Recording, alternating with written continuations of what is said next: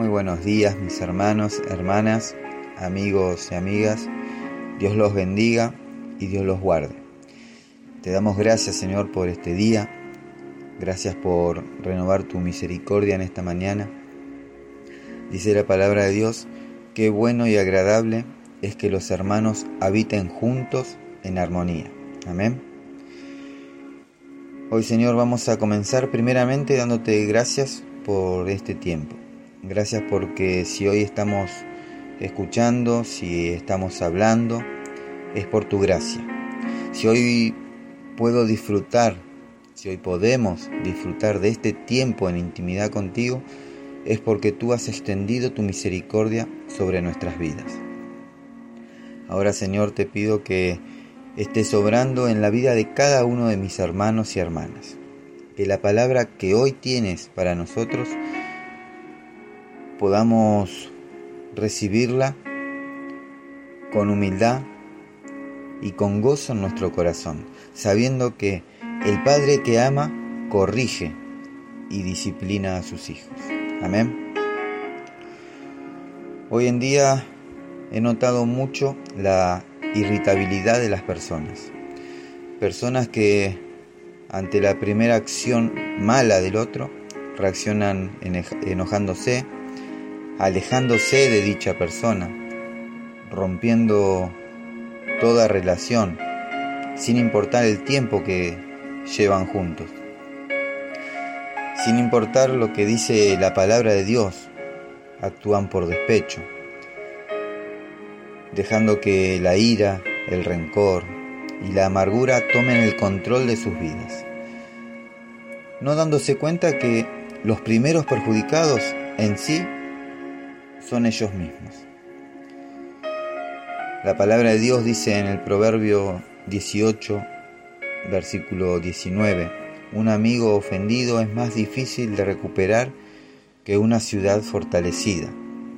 Las disputas separan a los amigos como un portón cerrado con rejas. Tengamos cuidado de no lastimar a nuestros amigos. Tengamos cuidado de ofender a quien nos ama. Sepamos eh, pedir perdón. Sepamos reconocer nuestros errores. Y no dejemos que el rencor ocupe un espacio en nuestra vida. Si guardamos rencor contra, eh, contra alguien, fuese quien fuese, estamos dejando que ese rencor comience a echar raíces en nuestro corazón y envenenando todo, todo nuestro ser. El rencor genera amargura y la amargura puede incluso enfermarnos. Dice la palabra de Dios en el libro de Hebreos capítulo 12, versículo 15. Cuídense unos a otros, para que ninguno de ustedes deje de recibir la gracia de Dios. Tengan cuidado de que no brote ninguna raíz venenosa de amargura, la cual los trastorne a ustedes y envenene a muchos. Yo hoy me pregunto, ¿cuándo será el día que dejemos de comportarnos de esta manera? ¿Cuándo será el día que aprendamos a vivir como Dios quiere que vivamos? ¿Cuándo aprenderemos a vivir en armonía con nuestro prójimo, con nuestros hermanos? ¿Cuándo será ese día en que amemos como Dios nos amó a nosotros? Porque de eso se trata, amarnos los unos a los otros. Ahora yo te pregunto, ¿qué hubiese sucedido si Dios hubiese actuado de la misma manera que muchas veces nosotros actuamos. Que nos enojamos ante cualquier roce, ante cualquier palabra maldicha, ya nos ponemos a la defensiva esperando eh, contraatacar y comenzamos a ver los errores de esa persona para remarcarlos y exponerlos ante los demás, sin importar quién salga herido. Dios en cambio no actúa y nunca actuó de esa manera con nosotros. Él perdonó nuestras iniquidades, nuestros pecados.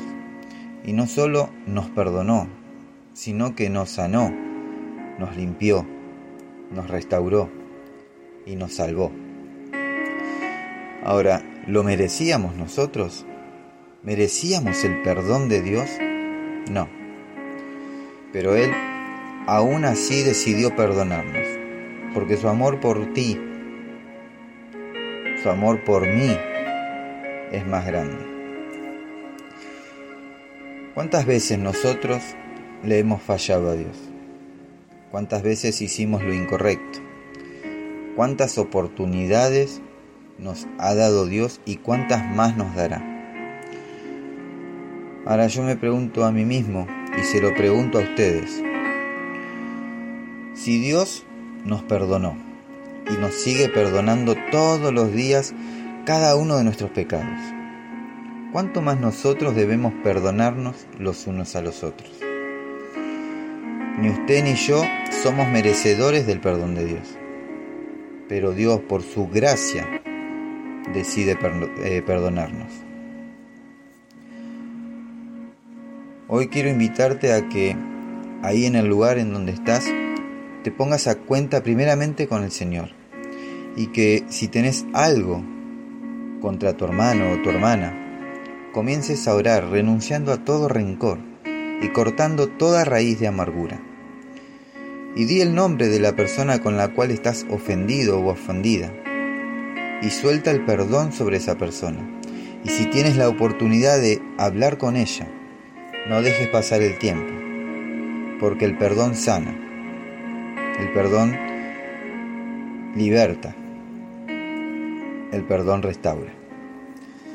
En el libro de Mateo capítulo 18, versículo 23 al 25, en la parábola de los deudores, Jesús dejó claro que si nos negamos a perdonar sinceramente a nuestros hermanos, sabiendo que Él ha tenido misericordia de nosotros y nos ha perdonado nuestros pecados, pagaremos las consecuencias. Para ir terminando, veamos lo que dice el libro de Efesios capítulo 4, versículo 31 y 32. Sea quitada de ustedes toda amargura, enojo, ira, gritos, insultos, así como toda malicia.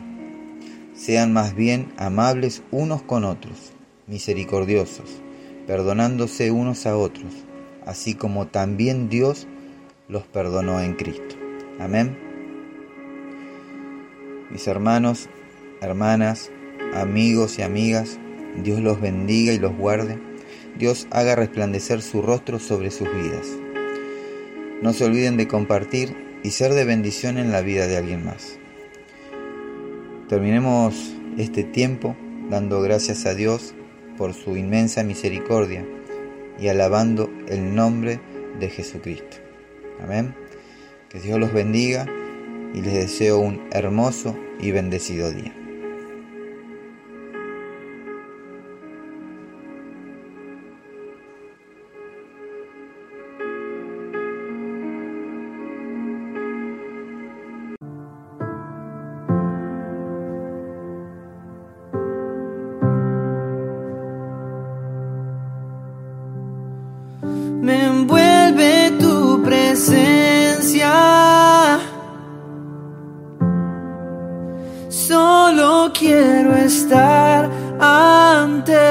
Tus pies. Me envuelve este momento santo y no me quiero ir. No busco bendiciones.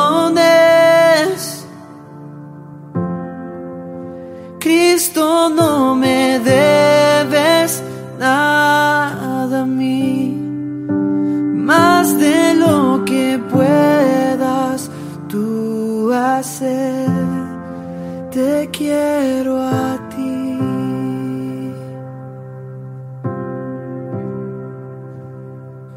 Lo siento por andar por sentimientos, lo siento por cantar sin adorar. Llévame hasta el inicio, abro mi corazón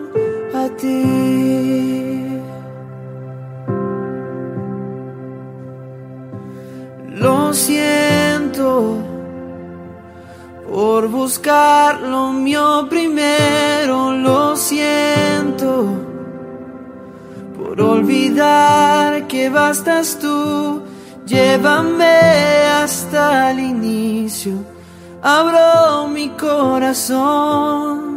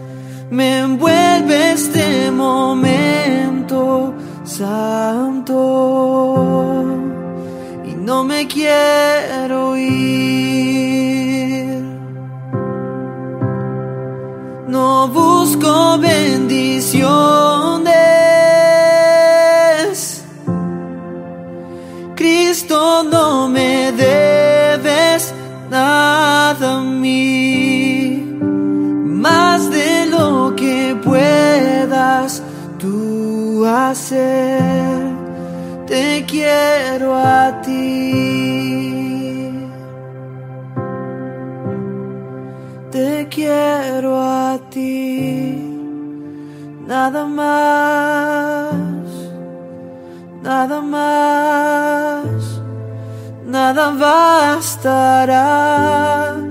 Te quiero a ti, nada más, nada más, nada bastará. Te quiero a ti, nada más, nada más, nada bastará. Te quiero a ti, nada más, nada más, nada bastará.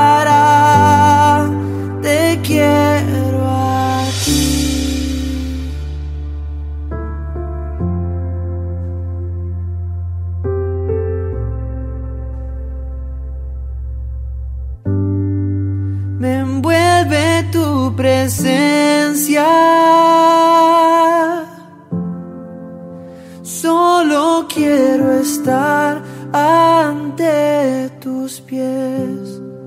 Me envuelve este momento santo y no me quiero ir. No busco bendiciones. Cristo no me debes nada.